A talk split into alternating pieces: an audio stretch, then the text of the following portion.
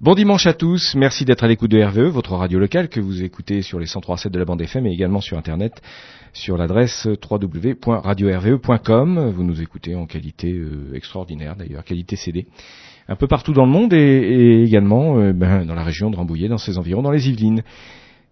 Lionel, nous avons tout à l'heure parlé de sujets qui allaient nous intéresser aujourd'hui, puisque nous allons parler d'histoire, remonter dans l'Antiquité, euh, environ 4000 ans avant Jésus-Christ, chez les Égyptiens.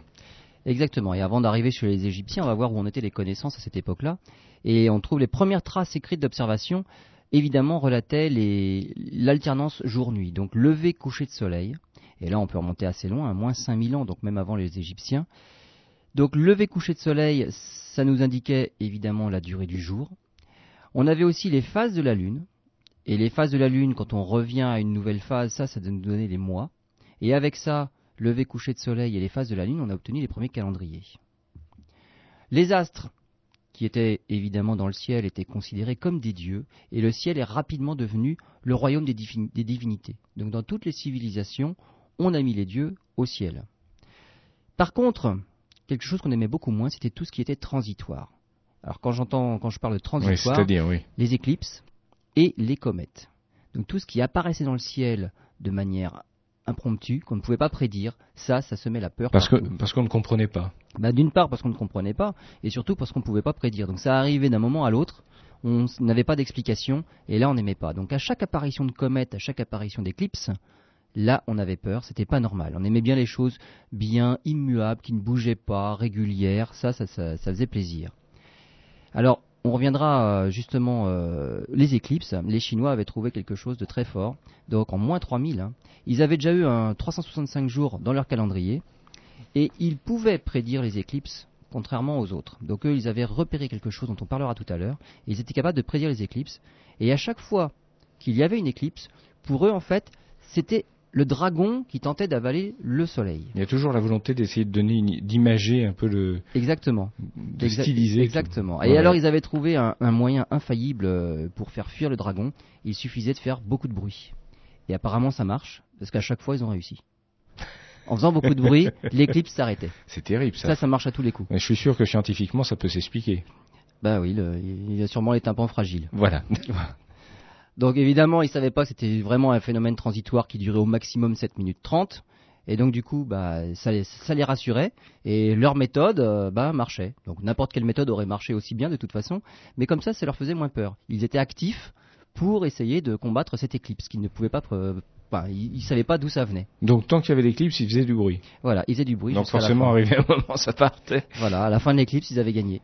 Donc le dragon euh, ne mangeait plus le soleil. Chez les Babyloniens, ils avaient, eux, étudié par contre le mouvement précis des étoiles et des planètes. Et là, c'était toujours dans le même but, c'était deviner la volonté des dieux. Parce que si on peut prévoir ce qui se passe dans le ciel, eh ben, on a quand même un petit accès à, l'esprit divin, quoi, à ce qu'ils veulent faire. Et comme surtout ils étaient très bons en maths, c'est bien pour ça qu'ils arrivaient à à comprendre le mouvement des, planètes. Très bon en maths, ils ont même développé quelque chose, c'est le système à base 60. C'est notre système sexagésimal. C'est-à-dire ce qu'on a sur notre montre Voilà, exactement. La base 60, 60 minutes pour faire une heure, 60 secondes pour faire une minute, c'est ça la base 60. On compte à base 60, ça, ça vient des Babyloniens. Il y avait aussi l'architecture. Alors l'architecture, dans beaucoup de, monuments euh, de l'Antiquité, on peut réussir à trouver des traces euh, liées à tout ce qui est astronomique. Alors dans les pyramides, mais ça on en reparlera tout à l'heure avec les Égyptiens en particulier, les temples, la plupart des temples ont des alignements particuliers. Si on parle des Mayas, des pyramides Mayas ou des temples Mayas, ils ne sont pas orientés n'importe comment, c'est toujours vers des directions privilégiées du ciel ou des choses qui se passent à certains moments de l'année. Si on remonte encore beaucoup plus loin, ne serait-ce que des alignements mégalithiques comme Stonehenge en Angleterre, eh bien c'est pareil, il y a des alignements particuliers et l'endroit, l'entrée et l'allée d'entrée de Stonehenge pointent vers des moments particuliers dans l'année. Souvent c'est des solstices, des choses comme ça, des levées de soleil à des instants précis dans l'année. Donc rien n'est construit au hasard, tout est bien étudié avant. Et donc justement toutes ces choses-là, dans toutes ces constructions, on va retrouver comme orientation des solstices de soleil, solstices d'été, solstices d'hiver, on va trouver aussi quelque chose d'important, surtout pour les Égyptiens après, des levées héliaques. C'est-à-dire, là, il faut préciser. Les levées héliaques de certaines étoiles ce sont des étoiles que l'on voit pour la première fois juste avant le lever du soleil. C'est-à-dire quand il fait bien nuit, évidemment, on voit des étoiles. Et la dernière qui va se lever juste avant le début du jour, eh bien, c'est celle-là, on va dire, c'est son lever héliaque. Alors, on va voir tout à l'heure que ça a une importance, c'est que justement les étoiles bougent dans le ciel, ou plutôt c'est le soleil qui bouge parmi les étoiles, et c'est pour ça que c'est pas toujours la même que l'on voit chaque jour. Tous les jours, en fait, le soleil s'est légèrement décalé parmi les étoiles, et on voit les étoiles de mieux en mieux. Le soleil va en cacher d'autres. C'est normal, c'est la Terre qui tourne autour du soleil, évidemment. Alors à partir de ça, eh bien on va faire, je parlais tout à l'heure du calendrier, et on va avoir des unités de temps. Alors le jour, évidemment, c'est lié à la, rotation de la Terre sur elle-même. Le jour est divisé en heures. Alors c'est les Babyloniens et les Égyptiens qui ont réussi à diviser le jour, ce qui n'est pas évident, il faut trouver des, repères. Le mois, lui, c'est facile, ça correspond à la durée d'une lunaison. Lunaison, c'est... 28 jours à peu près. C'est 28, 29 jours. En fait, c'est le temps que la Lune revienne à une même phase. Si on commence par une nouvelle Lune, eh ben, combien de temps faut-il pour qu'elle revienne à une nouvelle Lune? C'est une lunaison. Si on part d'une pleine Lune, ça revient exactement à la même chose. Donc on se met d'accord sur le point de départ. Et quand toutes les phases sont passées et qu'on revient à la phase initiale, il s'est écoulé un mois, une lunaison. En fait, le plus innovant et le plus difficile pour eux, c'était effectivement, comme vous le disiez il y a quelques instants, c'est de diviser la journée en plusieurs parties en heures. Ça, il fallait trouver les repères, et c'est pas évident en plein jour en plus. Non, c'est pas évident, et c'est pour ça que le 24 n'a pas été euh, la première chose trouvée euh, initialement. ce qui veut dire qu'on va y revenir, je pense. Voilà, d'accord. On en parlera tout à l'heure. Et il y a aussi, aussi autre chose, c'est la semaine. Et la semaine vient des Chaldéens, et les noms des jours qui représentent les noms des, planètes. Donc ça, on a l'habitude de Lune, Mars, Mercure, euh, Jupiter. Et alors on se dit, mais pourquoi cet ordre-là? Eh bien l'ordre, il est tout simple. C'était pour eux l'ordre des planètes de la plus proche à la plus éloignée par rapport à la Terre pour l'époque. Donc la plus proche, c'était la Lune. Ensuite, c'était Mars qui était plus proche de la Terre. Après, il y avait Mercure, Jupiter, Vénus. Donc c'est l'ordre d'éloignement des planètes par rapport à la Terre. Ils avaient déjà des connaissances. Ce n'était euh, pas au hasard. Évidemment, comme c'était par rapport à la Terre, à des moments particuliers, ça correspond pas du tout à l'ordre du système solaire par rapport au Soleil. Oui, mais enfin, c'était déjà pas mal. Hein. Voilà, mais c'était une bonne idée, c'était intuitif, mais c'était pas idiot. Ensuite, le ciel. Alors, on a parlé du ciel. Euh, dans le ciel, évidemment, on y mettait toutes les divinités. Et pour bien reconnaître le ciel et savoir de quoi on parlait, on a divisé le ciel en constellations. Les constellations, donc elles forment des figures géométriques plus ou moins grandes. Euh, il y en a qui étaient tellement grandes d'ailleurs qu'on a fini par les diviser en morceaux plus petits. On avait des, on avait des navires carrément dans, l'hémisphère sud, on avait des choses qui ont été découvertes beaucoup plus tard parce qu'il fallait d'abord y aller explorer. Mais c'était purement arbitraire en fait. Tout à fait. C'était comme ça, on, ah, va, dessiner au hasard. Euh. On peut dessiner au hasard, il n'y a pas de problème. On, peut refaire euh, tout ce qu'on veut. Voilà, on peut faire nous-mêmes, par exemple, cette nuit, on voit les étoiles, on fait une constellation qui n'existe pas. Exactement. On a inventé la constellation de la serrure à côté de la constellation de la clé, pourquoi pas. On doit, on doit trouver des alignements qui peuvent marcher pour ça. Mais bon, on s'est mis d'accord sur euh, une nomenclature et des constellations qui ne bougent pas. On a, il n'y a pas très très longtemps, il y a quelques siècles quand même, euh, cassé certaines constellations qui étaient beaucoup trop grandes dans le ciel. Et donc, euh, avec le navire, on en a cassé. Il y a la boussole, le sextant. Bon, il y a des choses qui sont apparues bien plus tard. Et parmi ces constellations-là, il y en a qui sont dans la bande parcourue par le Soleil.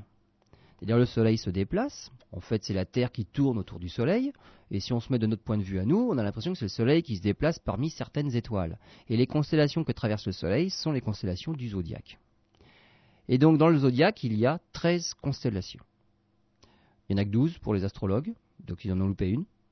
Ces 13 constellations-là n'ont pas forcément euh, la même durée. Hein. si, on regarde euh, le scorpion, le soleil traverse le scorpion en 4 jours. Ce sont nos amis euh, astrologues qui vont être contents en entendant ça. Bah, mais tant pis, c'est la réalité, c'est la science. Euh, voilà, donc euh, c'était soi-disant scientifique, mais si on regarde de plus près, euh, la Vierge, ça dure un mois et demi normalement, et le Scorpion dure 4 jours. Donc là, faites les calculs, les Scorpions, il y en a beaucoup moins que des Vierges. Et il y a 13 constellations, donc en fait, il y en a une qui a été complètement loupée, c'est celle qu'on appelle le Serpentaire ou Ophiuchus, ça dépend, elle a, elle a deux noms différents. Et donc, quand je parlais justement de, de, ce déplacement, ce lent déplacement du Soleil dans les constellations, eh ben, il dégage régulièrement des étoiles qu'il masquait pendant une certaine période. Et ces étoiles-là, on les voit apparaître le matin, et c'est ce qu'on appelle le lever héliaque. C'est la première apparition des étoiles, et c'est ce qui, pour les Égyptiens, marquera le début des mois. Donc les Égyptiens avaient un calendrier lunaire basé sur les, phases de la Lune, mais ils avaient aussi le début des mois qui était marqué par l'apparition de certaines étoiles. Et on arrive à trouver régulièrement espacées dans le ciel des étoiles suffisamment brillantes pour servir de jalon pour marquer le début du mois. Alors tout ça, on est, on est bien d'accord, c'est pas simplement de la science, c'est beaucoup d'intuition, beaucoup d'observation. C'est de l'observation. C'est pas, euh, ce sont pas des recherches qui permettent de dire, ben voilà, ah c'est C'était pas du tout des, voilà, l'observation. Ah ouais, c'est pas du calcul, c'est rien, c'est de l'observation. Et à force d'observer d'une année sur l'autre et pendant des années, on se rend compte qu'il y a des choses qui se répètent. Et donc ces choses, même si on ne comprend pas comment ça marche, on se rend compte que ça marche. Donc on peut s'en servir. Voilà, ce qui explique tout à fait empirique. Voilà, c'est empirique et ce qui explique que ces observations sont encore valables pour certaines aujourd'hui. Exactement. Exactement, c'est pour ça que ça marche encore. Alors on va voir qu'il y a des petits décalages euh, avec le temps et justement les Égyptiens ont dû eh bien, se servir de ces décalages, soit pour abandonner certaines choses, soit pour s'en servir. On voit ça tout de suite après une seconde pause. Merci d'être à l'écoute de RVE euh, sur les 103.7 et également sur internet euh, www.radio-rve.com pour l'émission réalisée euh, en partenariat avec l'association d'astronomie Albireo 78 en la personne de son président Lionel Bourris. Bonjour Lionel, enfin rebonjour plutôt. On va, puisqu'on s'est vu depuis tout à l'heure, puisque c'est quand même une, une, troisième partie de cette émission, on va aborder la suite de l'année vue par les Égyptiens. Exactement.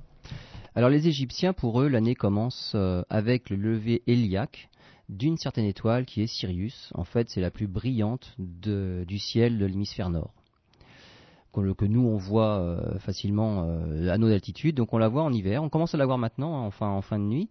Et puis en hiver, alors là, elle brille bien. Elle est juste à côté de la constellation d'Orion. Donc Sirius se situe dans la constellation qu'on appelle le Grand Chien. Et en latin, le Grand Chien, c'est Canis Majoris.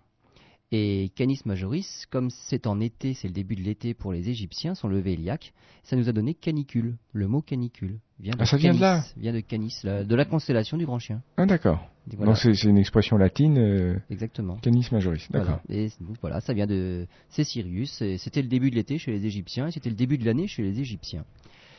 Alors, on parlait tout à l'heure de, de l'orientation de, de certains monuments. Les pyramides, sont les monuments quand même les plus célèbres euh, des Égyptiens.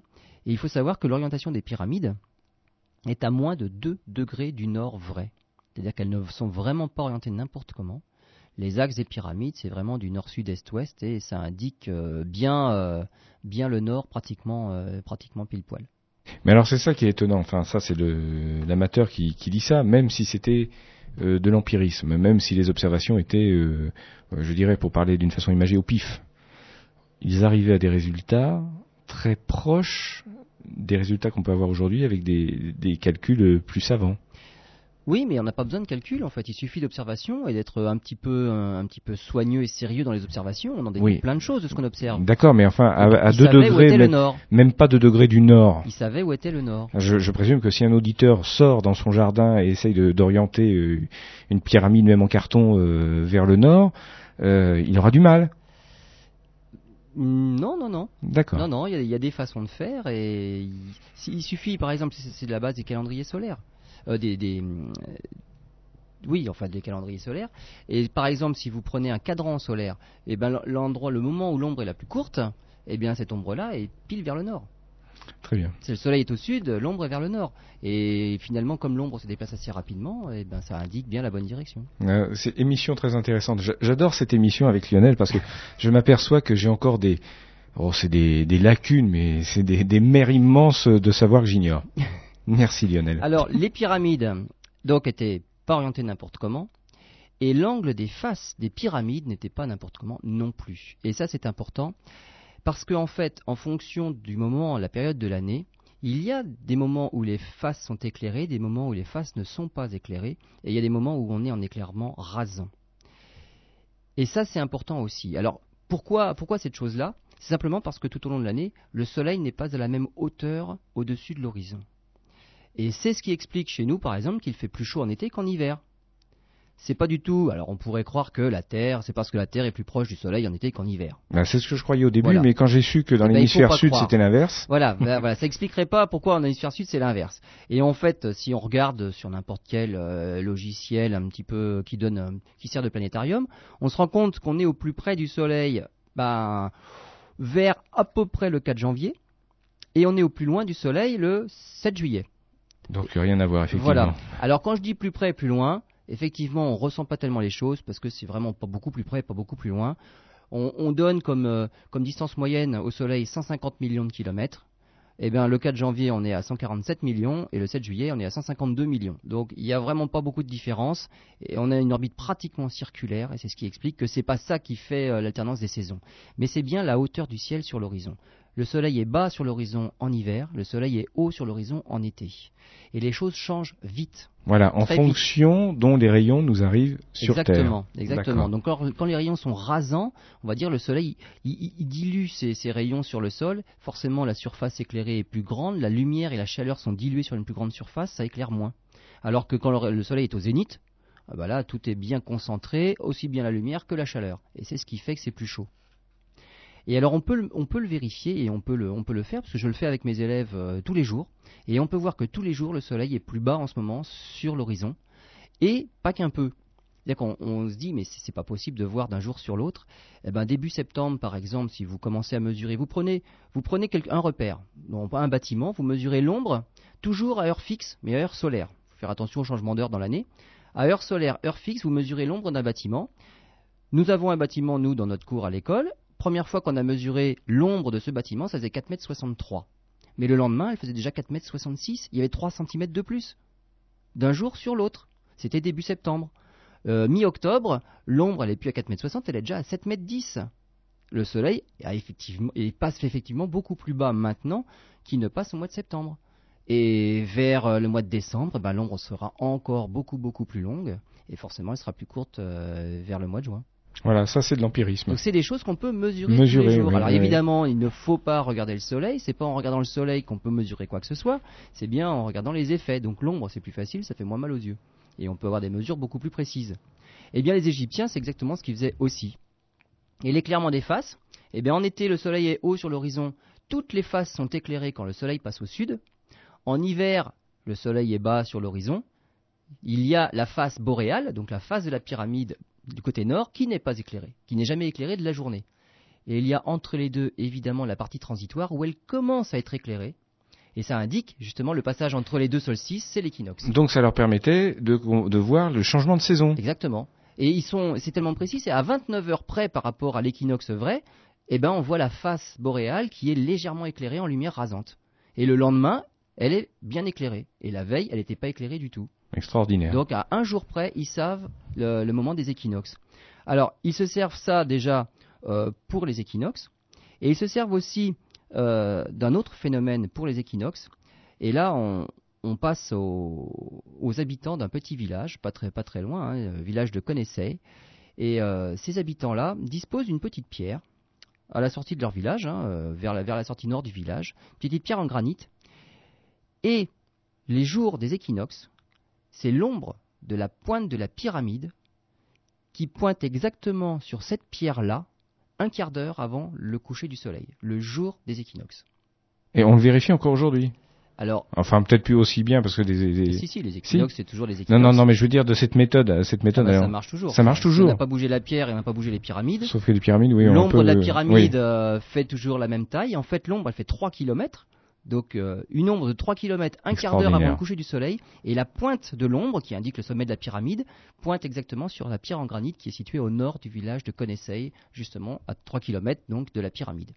Et là, on, ben, on, peut déterminer plein de choses précisément. Donc quand je parlais des alignements tout à l'heure mégalithiques, les pierres ne sont pas mises n'importe où, et là cette pierre-là n'est franchement pas mise n'importe où, puisque un quart d'heure avant le coucher du soleil, on sait quel est le jour de l'équinoxe. C'est bien la science parce qu'on comprend les choses, mais alors toutes les légendes ou les côtés magiques euh, disparaissent. Hein. Mais enfin, moi j'aime bien ces versions-là hein, quand même, hein, ces versions scientifiques. Ah oui, oui, ça, quand même, euh, ça quand même du style. Et là, ça marche évidemment à force d'observer. La pierre, on l'a pas mise là par hasard. On a observé des années, des années durant, et on s'est rendu compte que ben, le jour où la face boréale de la pyramide commençait à être éclairée, l'ombre de la pyramide arrivait à cet endroit-là. Le jour d'après, l'ombre est plus courte, parce que le soleil est un peu plus haut. Les jours d'avant, l'ombre est plus longue mais c'est ce jour-là que la pointe va directement sur euh, la petite pierre. Autre chose aussi dont il faut parler, ça paraît anodin, mais ça, ça a son importance, c'est quelque chose qu'on appelle la précession des équinoxes. Les saisons, il y a deux choses pour déterminer une saison. Soit on décide que c'est le lever iliaque d'une certaine étoile, c'est-à-dire quand on commence à voir apparaître une étoile au lever du soleil, on se dit ah là c'est le début d'une nouvelle saison. Ou alors on peut décider que c'est le climat, c'est-à-dire c'est l'été quand il fait chaud et c'est l'hiver quand il fait froid. Et donc l'explication, c'est l'été quand il fait chaud, on pourrait aussi dire que c'est une position particulière de la Terre sur son orbite autour du Soleil. Alors on se dit, bon, bah, tout, va bien, de toute façon, il n'y a, pas de problème. Parce que, par exemple, lorsqu'on est en été, c'est que l'axe de la Terre, le pôle nord de la Terre, est dirigé plutôt vers le Soleil. Et donc le pôle sud est dirigé vers l'autre sens, c'est pour ça que les rayons sont rasants, eux ils sont en hiver. Six mois plus tard, l'axe, le pôle nord est dirigé dans l'autre sens, nous on a les rayons rasants, c'est l'hiver chez nous, c'est l'été en bas. Et donc on se dit évidemment, quand la Terre est en position d'été, le Soleil cache une certaine constellation, donc on voit certaines étoiles et pas d'autres. Six mois plus tard, pareil. Donc on se dit, bon, bah, finalement c'est la même chose. Quand on voit apparaître certaines étoiles dans le ciel, eh ben, on, peut dire que c'est l'hiver, la, Terre est toujours au même endroit sur son orbite. Quand c'est l'été, c'est l'inverse. Mais en fait, il y a un tout petit problème. C'est que si on prend la position de l'été, à un moment donné, l'axe du pôle nord dirigé vers le Soleil, le Soleil cache une certaine constellation. Mais l'axe de rotation de la Terre change. C'est-à-dire qu'on a cet axe-là des pôles qui varie au cours du temps. Donc ça ne facilite pas les ça mesures. Facilite, voilà, parce que alors qu'est-ce qui se passe Effectivement, c'est que si on attend par exemple 13 000 ans, pour la position qu'on était en été, où le soleil était, on va dire, dans, dans Orion, dans le taureau plutôt, euh, donc le soleil est par là, et nous on voit les constellations genre scorpion. On dit c'est l'été chez nous, Notre, nos, pôles sont dirigés vers le soleil. 13 000 ans plus tard, l'axe de, la, de, de, rotation de la Terre, a, fait un demi-tour, et l'axe est dans l'autre sens, c'est-à-dire que c'est l'hiver. Donc pour cette position du Soleil particulier où le Soleil est dans le taureau, eh ben finalement ce sera l'hiver. Donc on voit bien qu'on ne peut pas se servir du lever héliaque des étoiles pour déterminer précisément les saisons. On peut le faire sur une courte période, parce que quand même c'est quelque chose qui évolue en 26 000 ans, donc ça prend son temps. Voilà, sur plusieurs, générations, sur plusieurs générations. Mais sur des milliers d'années, hmm. il y a une erreur monumentale. C'est-à-dire quand on verra la neige au mois de juin, au mois de juillet. Ben en fait, enfin, nos descendants les verront. Non, ce, ce que nous on fait, c'est qu'on déconnecte les deux phénomènes hmm. et on se dit toujours l'été c'est quand il fait chaud et non pas l'été c'est quand on voit le scorpion. D'accord. Dans 13 000 ans, on dira l'été c'est quand il fait chaud et pourtant on voit Orion. Alors que là, Orion, on voit en plein hiver. Donc c'est ça qui se passera. Donc on, on, on déconnecte les étoiles, c'est pas la position des étoiles qui nous intéresse, c'est vraiment le climat et on décrète que l'été c'est quand il fait chaud. Autre chose aussi, et là, c'est important encore, avec cette précession des équinoxes. Alors, en fait, on, précession, c'est ce lent mouvement de l'axe de rotation de, de, la Terre qui fait que le Soleil dérive et ça dévie au cours du temps. Eh bien, le Soleil se déplace parmi les constellations d'ouest en est. Le Soleil a un, a un mouvement quotidien qui se lève à l'est, il se couche à l'ouest, mais son mouvement à lui propre, en fait, c'est à cause de la Terre, eh bien, il remonte les constellations d'ouest en est. C'est-à-dire que après le lion, on va trouver la Vierge. Après la Vierge, on va trouver une autre constellation, et ainsi de suite. Et le Soleil parcourt les constellations d'ouest en est. Mais comme il le fait lentement, il fait un tour en un an, c'est parce que la Terre tourne dans un certain sens autour de son orbite. Et donc voilà, les constellations sont parcourues d'ouest en est, alors que le Soleil se lève d'est en ouest, mais ça c'est en 24 heures. Je dis ça parce que, en fait, on va voir que les Égyptiens en ont tenu compte pour ce qu'on va aborder tout à l'heure, justement, dans un certain planisphère où les constellations justement vont tenir compte de ce déplacement, ce lent déplacement du Soleil, et ce déplacement-là dure une année. Voilà, et on va faire un voyage en Égypte, puisque si j'ai bien compris, on va partir du côté d'Abou Simbel. Exactement. A tout de suite. Vous êtes toujours à l'écoute de RVE sur les 103.7 de la bande FM en ce dimanche. Euh, bon week-end à tous. Et bien évidemment, nous allons poursuivre notre redécouverte euh, de l'histoire des Égyptiens, mais sous l'angle de l'astronomie. Et là, nous allons faire un petit voyage. Nous allons à côté d'Abou Simbel. Alors Abou Simbel, contrairement Exactement, Abou Simbel, merci. Les pyramides sont, sont, situées près du Caire, donc vraiment au nord de l'Égypte. On remonte, on remonte le, cours du Nil et on arrive à Abou Simbel. Alors là, c'est vraiment dans le sud, hein, c'est près de Sienne, à Assouan en fait. Euh, alors c'est un temple qui, qui, assez, qui est très caractéristique. Il avait été choisi par euh, Séti Ier, c'est le deuxième pharaon de la, 9 euh, la 19e dynastie. Lui ne l'a pas fini, et c'est son fils qui l'a terminé. Son fils était Ramsès II. Et donc, euh, pour y mettre sa signature, il a quand même édifié quatre immenses statues de Ramsès II à l'entrée. Donc, c'est le célèbre temple avec les quatre statues assises de Ramsès II. Euh, c'est un temple qui a été entièrement démonté pierre par pierre pour être monté plus loin euh, au moment où ils avaient mis euh, en eau le barrage barrage d'Assouan. Parce que le temple, euh, le temple an- antique euh, était sous les eaux. Donc il a été entièrement démonté avant de mettre le barrage en eau. Et en fait, c'est l'unique temple dont le sanctuaire est éclairé par le soleil deux fois dans l'année. Donc au moment des, des équinoxes, 22, enfin à peu près les équinoxes, 22 février et 22 octobre. Alors c'est pas tout à fait les 22 équinoxes, hein, c'était les équinoxes à l'époque, on va dire, ça a lentement dérivé. Nous maintenant on a les équinoxes en, février, en, en septembre et en mars. Là c'était février et octobre. Et donc le sanctuaire qui se trouve en général bien au fond du temple est éclairé par le soleil, parce que le soleil se lève juste dans l'axe à ces deux instants précis-là de l'année. Plus tard dans l'année, il se lève trop à l'est. Plus tôt dans l'année, il se lève trop vers le nord. Et donc, justement, et c'est juste au moment où il se lève à l'est, au moment des équinoxes, que les rayons du soleil vont au fond du sanctuaire. Alors, évidemment, c'est un repère idéal à ce moment-là. Et c'est aussi là qu'on pouvait observer le lever héliaque de Sirius.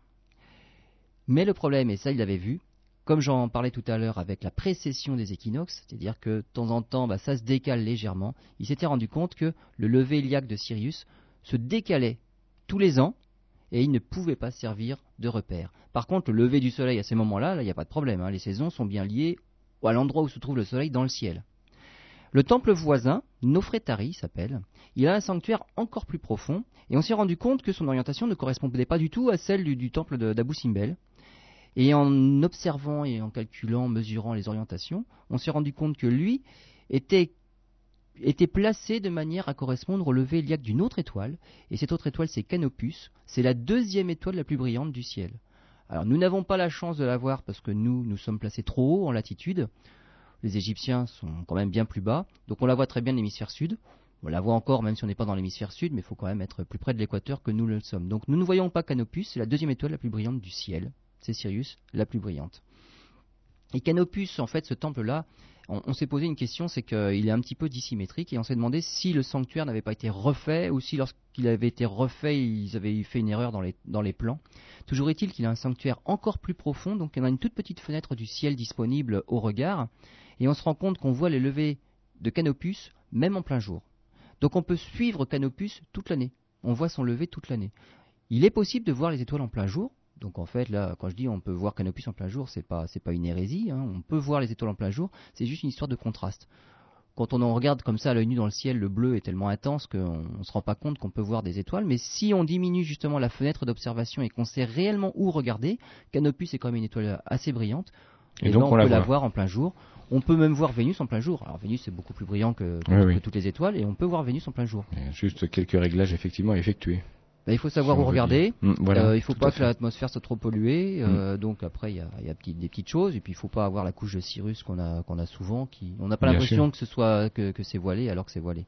Et donc voilà deux, deux exemples de, de petits temples qui ne sont pas euh, disposés n'importe comment. C'est vraiment orienté vers des, des positions particulières.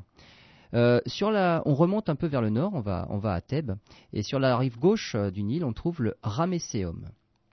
Et dans le Ramesséum, on trouve un calendrier. Donc là, on va commencer à parler des calendriers.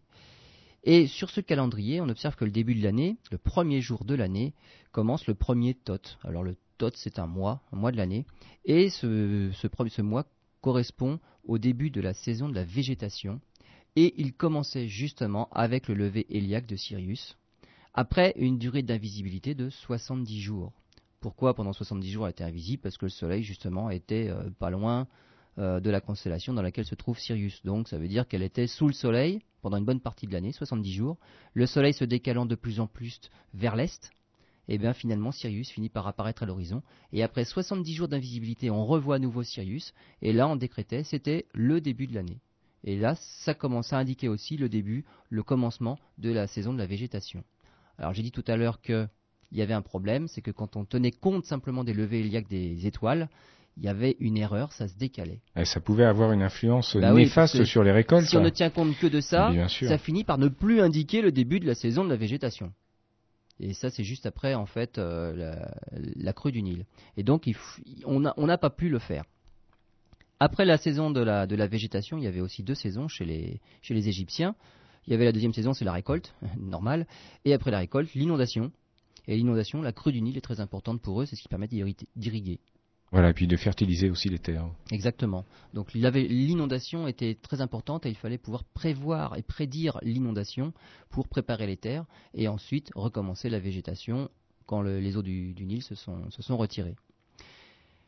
Un petit peu aussi euh, en aval de Thèbes, à 60 km en aval de Thèbes, sur, toujours sur la rive gauche, on arrive dans un célèbre temple, c'est le temple de Dendera. Et Dendera comporte deux gigantesques planisphères. Il y en a un dans, la salle hypostyle. Alors, salle hypostyle, euh, c'est pas propre aux Grecs. Hein, c'est toute salle dont le plafond est soutenu par des colonnes. Donc les Grecs savaient le faire. Ça s'appelle une salle hypostyle. Donc là, c'est vraiment un terme architectural, on va dire. Et euh, dans cette grande salle hypostyle, on a un planisphère tout en longueur.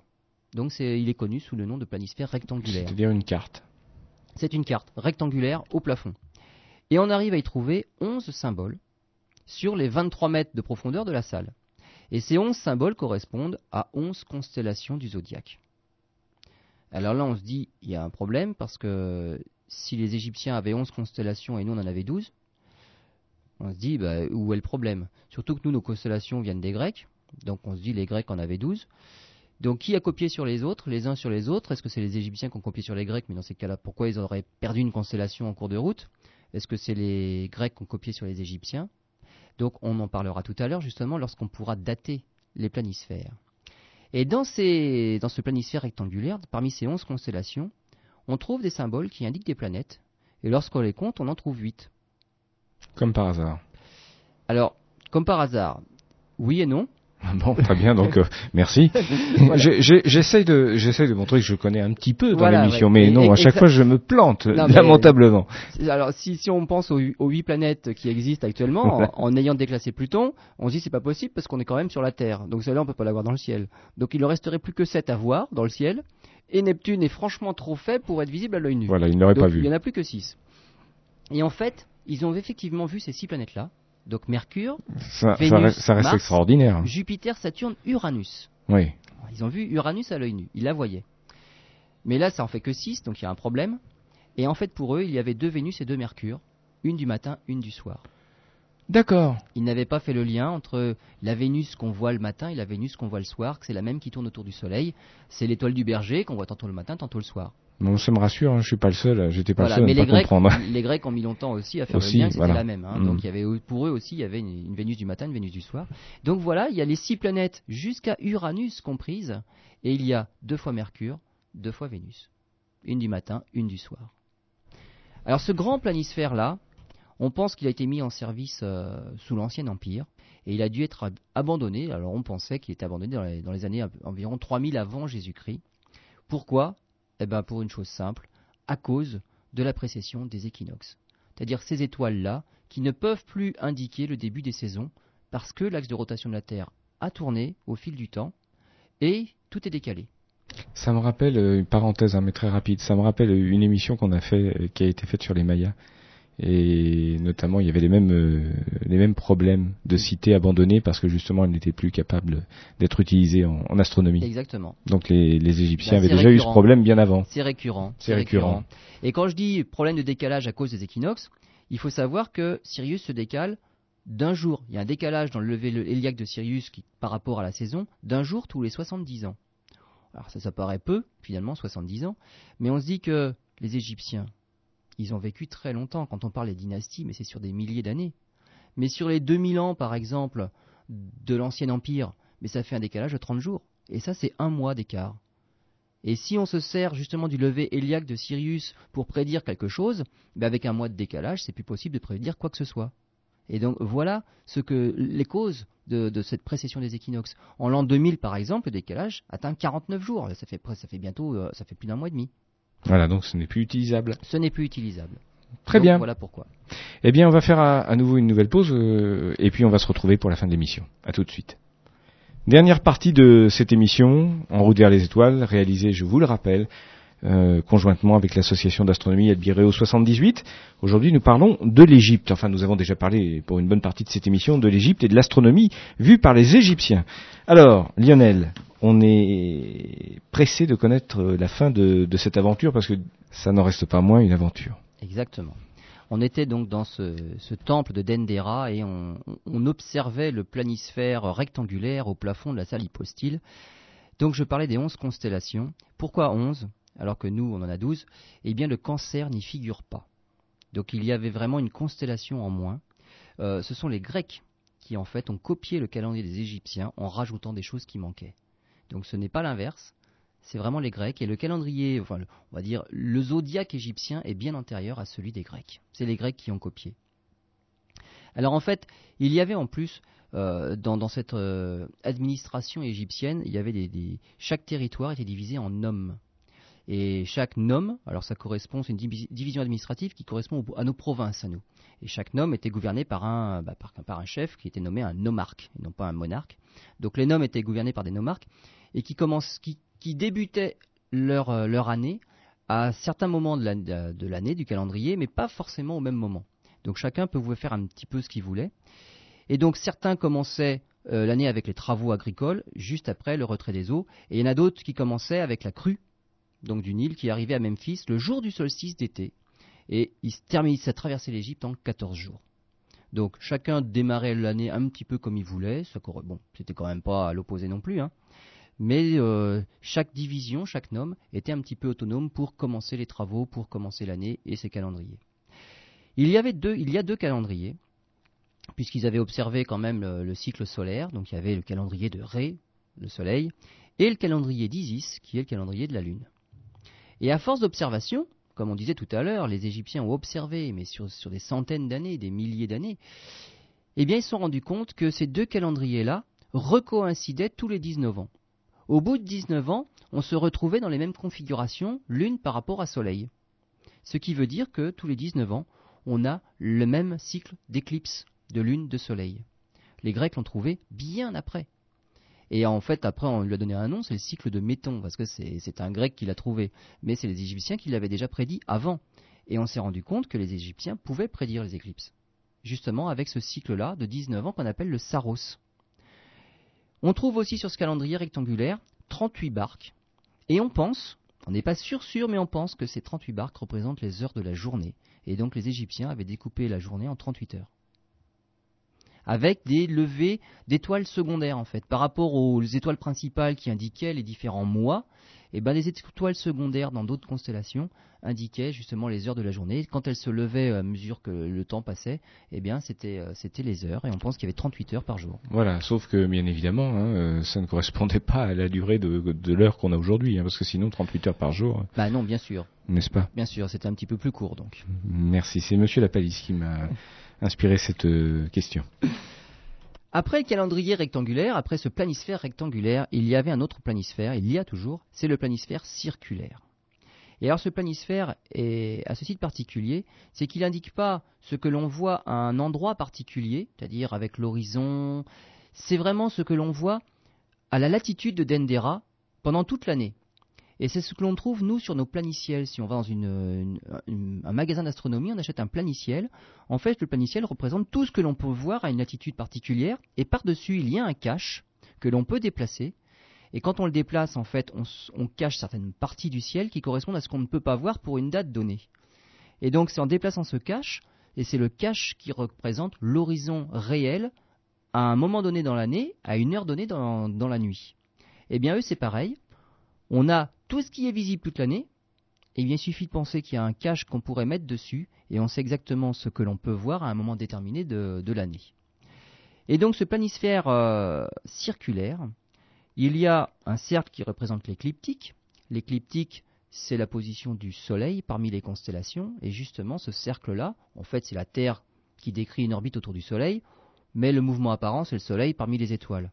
Et l'écliptique traverse justement ces fameuses constellations du zodiaque. Donc il y a un cercle de l'écliptique, il y a les constellations du zodiaque qui regardent en arrière, c'est-à-dire elles regardent toujours d'où vient le Soleil, et le Soleil, j'ai dit, parmi les constellations, il se déplaçait d'ouest vers l'est, il a un mouvement de recul. Et donc toutes les constellations du zodiaque regardent vers là d'où vient le Soleil, sauf une, le bélier. Le bélier il est couché carrément sur ce, sur ce planisphère-là, donc bah, lui il ne regarde pas en arrière.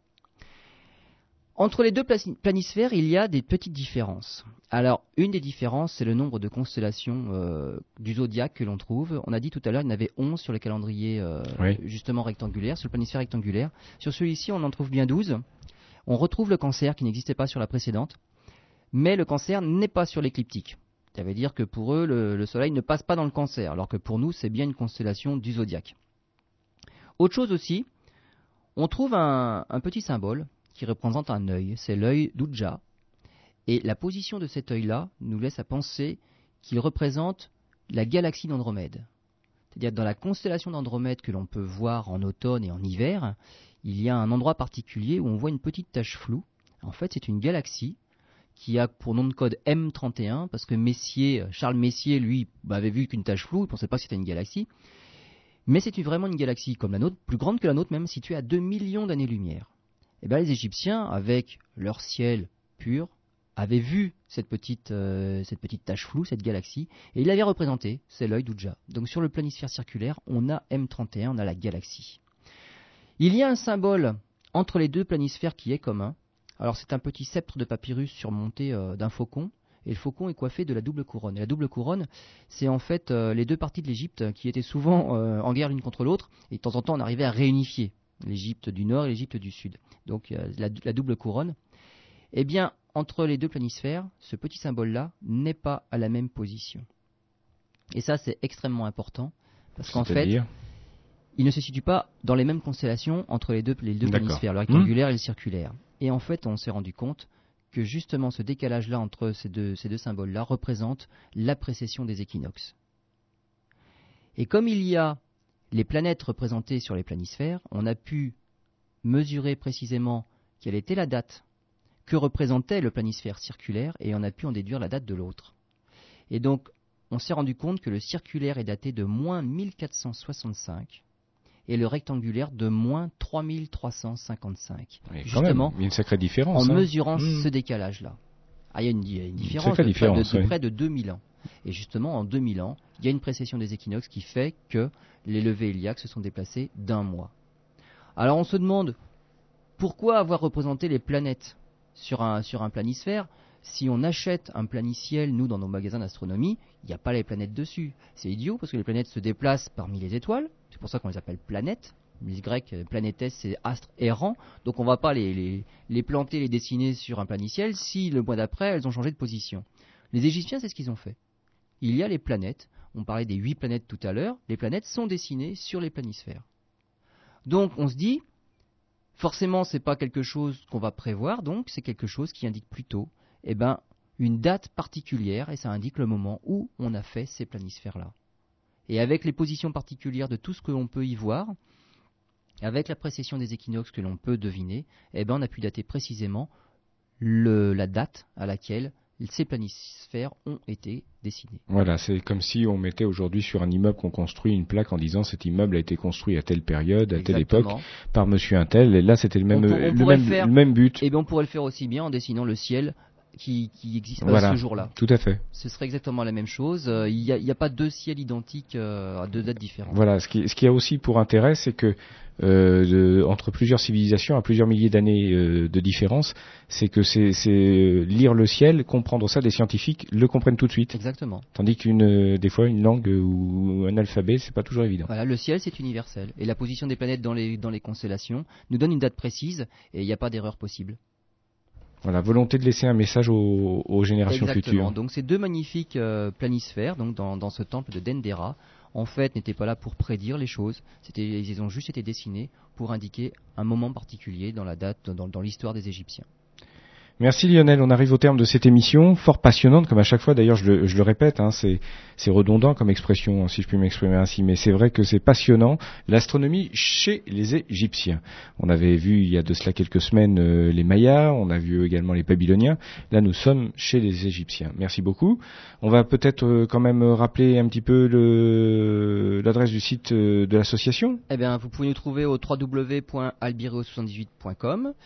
nous faisons aussi des observations ouverte à tout public à Poigny euh, une fois par mois. Donc euh, il y a des dates euh, sur le site. Donc venez nous rejoindre. On vous expliquera, on vous montrera le ciel. Il y a plein de choses magnifiques à observer. Donc n'hésitez pas ou venez à nos réunions pour pour bah, nous faire part de ce que vous voudriez faire en astronomie. Eh bien, c'est noté. Et puis, on vous rappelle que cette émission est en libre consultation sur le site de Radio RVE, bien évidemment, la rubrique En route vers les étoiles. Et puis, prochainement également, mais ça, je pense que Lionel nous en parlera. Il y aura également du côté de l'association quelques petites surprises hein, au niveau Internet. Exactement. on en reparlera plus tard. Merci. Bon dimanche à tous. Et puis, on se retrouve la semaine prochaine pour de nouvelles aventures. Au revoir.